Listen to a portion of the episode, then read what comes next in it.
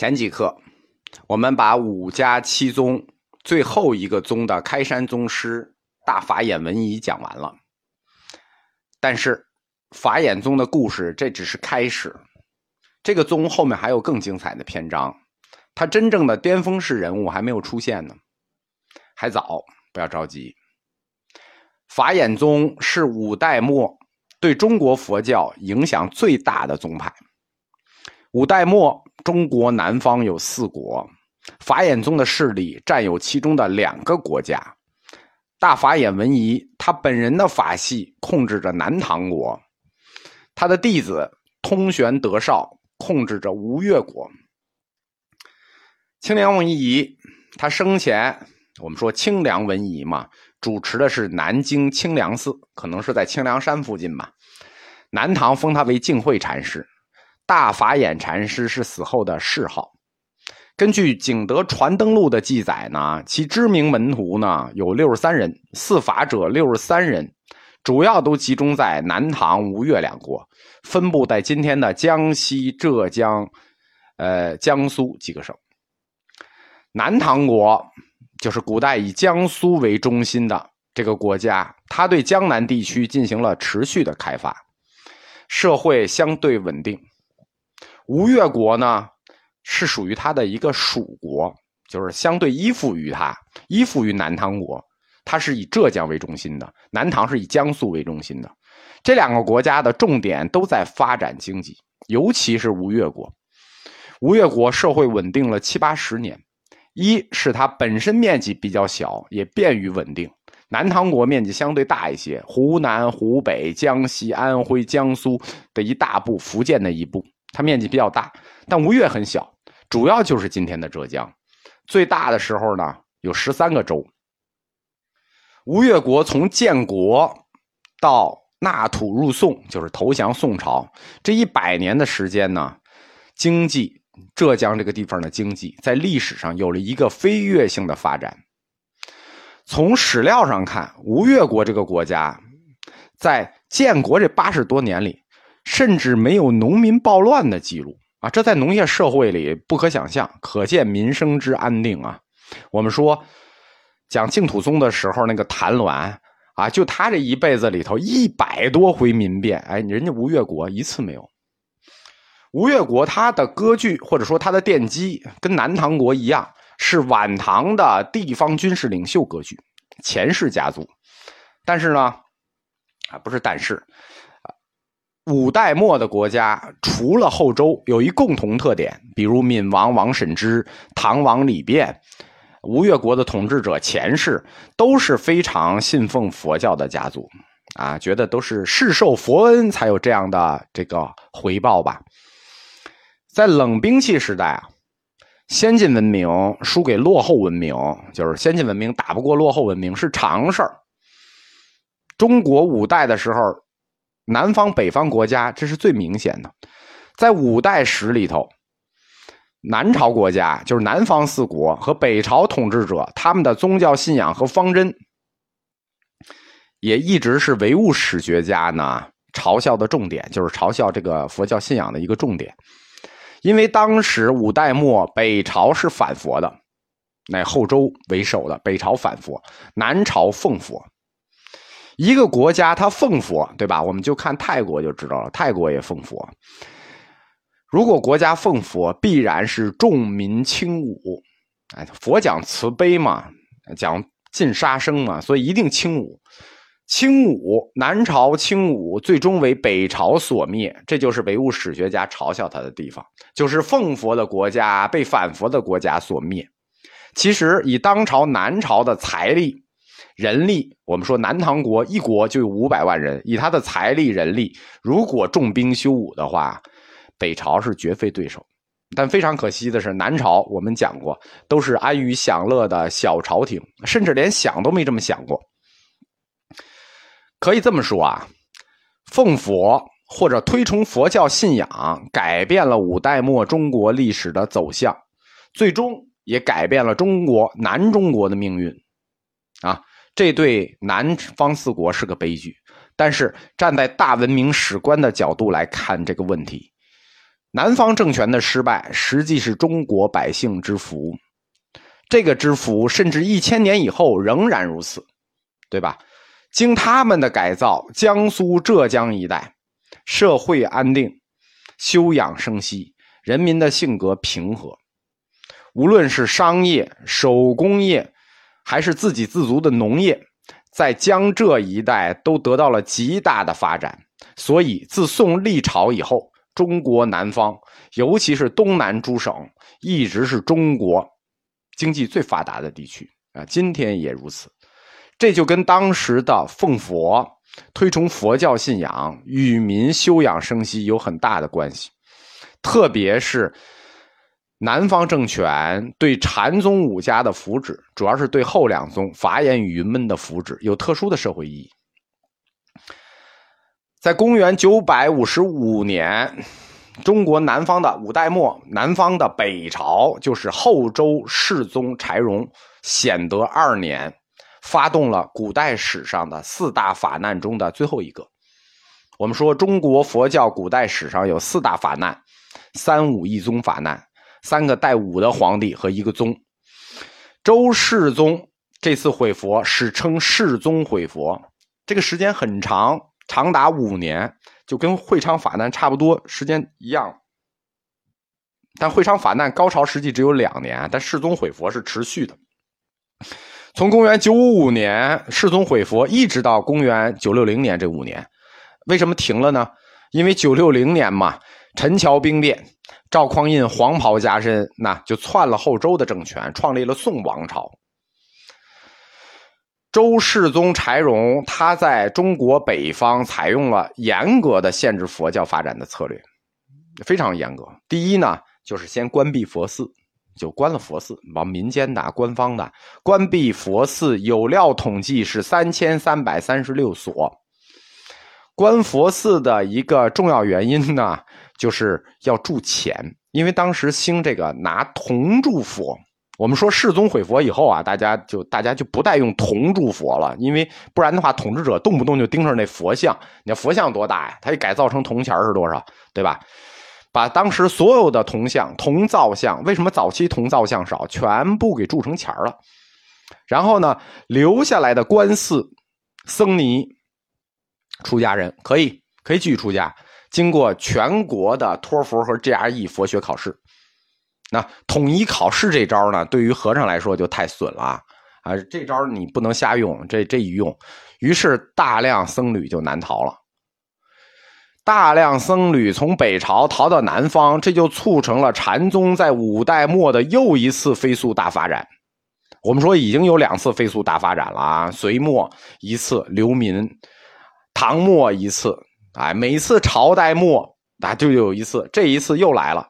但以往禅宗的大发展，前两次都是流民，第一次是纯粹流民，第二次是流僧加流民，就是唐末。这第三次五代末禅宗的兴旺，尤其是南方禅宗的兴旺啊，北方就没有了，主要是流僧，跟流民无关了。法眼宗迎风振起，就借着这个历史潮流，势力迅速做大。法眼云门。禅宗的这两家都是雪峰山一脉，在历史的潮流中急速成长，成为五代末中国佛教最大的两家宗派。那有一句俗话叫“好饭不怕晚”，对吧？先胖不是胖，后胖压他炕。法眼宗，它虽然是禅宗五家中最后所出一宗，但是它的影响力对中国佛教、对禅宗。他们整体方向的发展，可以说比有禅宗以来任何一个宗派都要大。他最后出，但他的影响力最大，可以说甚至改变了中国佛教的方向。在吴越国发展壮大的法眼宗呢，我们说文夷控制的是以江苏为中心的南唐国，在吴越发展壮大的法眼宗是他的弟子，他的首席四法弟子通玄德绍。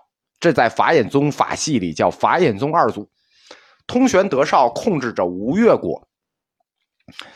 通玄德绍这个人呢，啊，也叫德，我一般叫德昭。他跟龙潭崇信、罗汉贵琛一样，哎，龙潭崇信是天皇道悟的学生，罗汉贵琛是玄沙师辈的学生。实际在佛教史这种大史里头啊，他们这样级别的宗师是可讲可不讲的。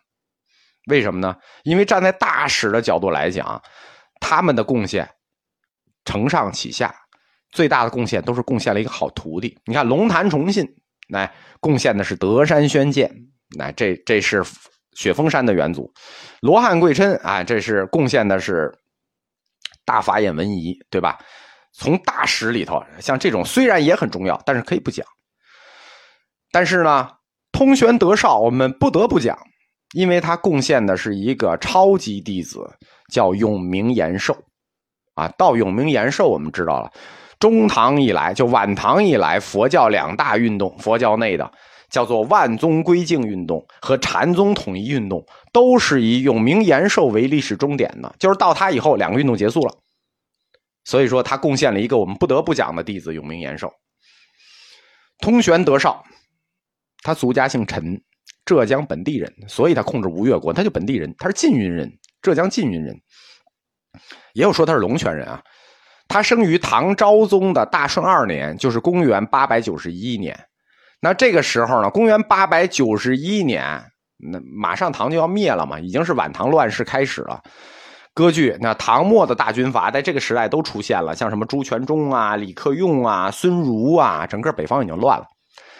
德绍他十七岁在本地出家，十八岁远赴江西上饶开元寺受戒，青年时代游历四方，还是禅宗行脚游学的老传统。然后呢，游历四方为的是什么呢？为了找老师嘛。但是他这个老师很难找，据说他参访五十四位善知识而无一相弃。哎，德绍，对吧？五十四个老师，五十多个老师，不是法义不合，就是性格不合啊。我们有时候就觉得是不是你自己的问题啊？他最后一个参拜的是大法眼文仪，啊？打算这次如果再是不合啊，德绍就回浙江自己看书了。对吧？因为拜师嘛，五十四位善知识无一相弃。你拜到大法眼文艺，那你就算宗师拜到头了。你再不合，你也没招了。命运的转折就是一瞬间。我们说人生命运转折，有的时候就是一瞬间。通玄德照也一样，他的成功叫做命运的两个瞬间，就是他的一生的成功。通玄德绍能成为法眼宗二祖，就是两个人生的瞬间。第一个，德绍他去参拜大法眼文仪的时候啊，正好赶上文仪给弟子们做课后答疑。有一僧问文仪：“如何是曹溪一滴水？”就是和尚问大法眼：“什么是曹溪一滴水？”叫原话叫“何是曹源一滴水？”就是如何是曹溪的一滴水。文艺答：“是曹溪一滴水。”哎，什么是曹溪滴水？答：是曹溪滴水。这个有点像说说学逗唱是相声的四门功课啊，到底什么是相声的四门功课啊？就的谜底就在谜面上，他这个也是。如果不知道什么叫“曹溪一滴水”的典故呢，可以翻回去听那个第六十八课《我法洪盛，刘镇曹溪》。文一答就是曹溪一滴水，那这个和尚根本不知道他回答的是什么，就茫然而退。正好路过旁边，听到的通玄德绍瞬间得悟，豁然开朗。哎，你看，这就是这么的神奇。那大法眼文艺就印证了德绍说：“你就是我的司法弟子了，回浙江去吧。”哎，因为你他一下听懂了这个“是曹溪滴水”的典故，他听懂了。那这个到底是什么呢？得法之后，通玄德绍就回浙江了，回浙江。那他自己的老家天台山那边啊，路过台州。这个时候呢，在台州做地方官的台州刺史叫钱处。德绍命运的第二个瞬间来了。这个时候，通玄德绍已经得到这个南唐国国师文艺的印证了，对吧？那就算作法眼宗正脉法慈路过台州，那领导听说了，对不对？请喝个茶呗，啊。那就喝茶，向宾主相洽甚欢。德绍的风格呢，很像后来明初的那个革命和尚黑衣姚广孝。他和台州刺史钱处喝茶的时候，忽然没头没尾的说了一句话，说：“他日将为吴越之主，勿相忘。”哎，这话说的，他日将为吴越之主，勿相忘。这话来的蹊跷啊，因为钱处啊，他是钱王的第九子，就吴越国的第九子，轮不到他继位，他前面有八个哥哥等着呢，所以这话就把钱处吓着了，对吧？说圣僧不可胡说，我八位哥哥身体还都康健，啊，就说留了这么一句话。但是历史就是这么的给力。公元九百四十七年，吴越国大将胡进思发动了夜宴政变，就是那个电影《夜宴》那个夜宴政变。夜宴政变就拥立了钱处继位，继吴越国主。神僧啊，预言家呀，了不得了，受祭了。啊，钱处这个人他很懂感恩的，对吧？这了不得了，想起来当年的这个预言了。吴越国国王钱处就立即派人迎通玄德绍至杭州，因为通玄德绍这个时候在天台山嘛，就执弟子之礼啊，封为国师嘛，执弟子礼。通玄德绍，啥叫通玄？玄机的玄，通玄机呀。人生的两个瞬间，就改变了大师的命运，也改变了佛教另一大宗天台宗的命运，对吧？因为他是禅宗大师，但是为什么改变了天台宗的命运呢？对吧？大师的命运改变了，那天台宗跟着也改变了，为什么？因为我们没有讲天台宗，我们佛教史前面是从唐开始讲的，还有一个大宗教门第一宗天台宗，为什么没有讲呢？因为它是隋朝创立的。中国宗门最早一家，隋朝创立的，一是因为教理难，二是因为创立早，我就把它空过去了。天台宗作为佛教教门第一，就是它是教门第一宗，经过晚唐的大乱啊，已经完全衰落了，找不着人了啊，找不着人也找不着理论，就都找不着了。那宗在乱世里头，只有禅宗这类的宗派，佛教宗派才能自保。为什么呀？那农禅呀，行禅呀，打不过我跑啊！我可以行禅，我可以走啊，对吧？我可以自己种地呀。只有禅宗这种不依附政治力量的派别可以保存。经院派的宗教，比如天台，这都是受这个政府扶植的，对吧？政府赏赐的，就跟今天少林寺一样，对吧？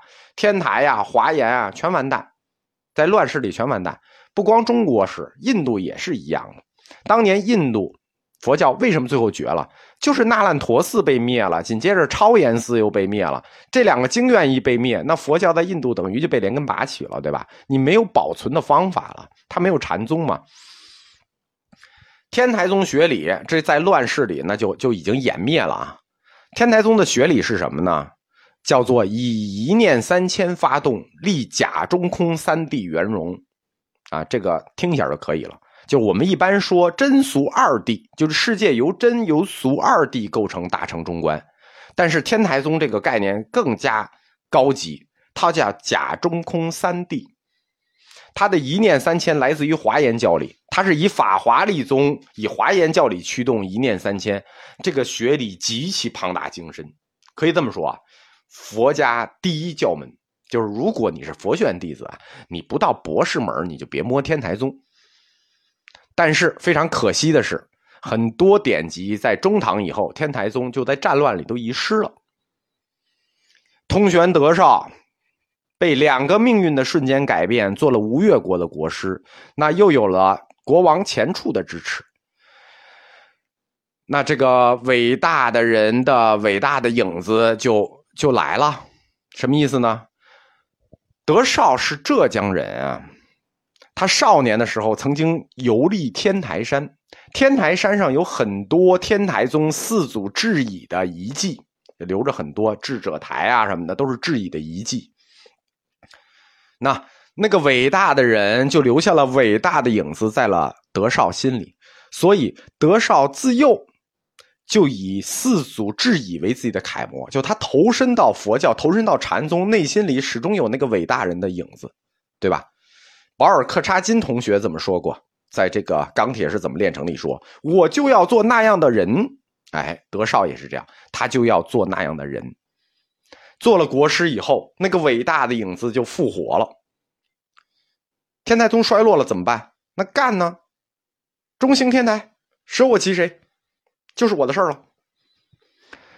德绍就说服了国王钱处，派使臣远赴新罗国。为什么去新罗国呢？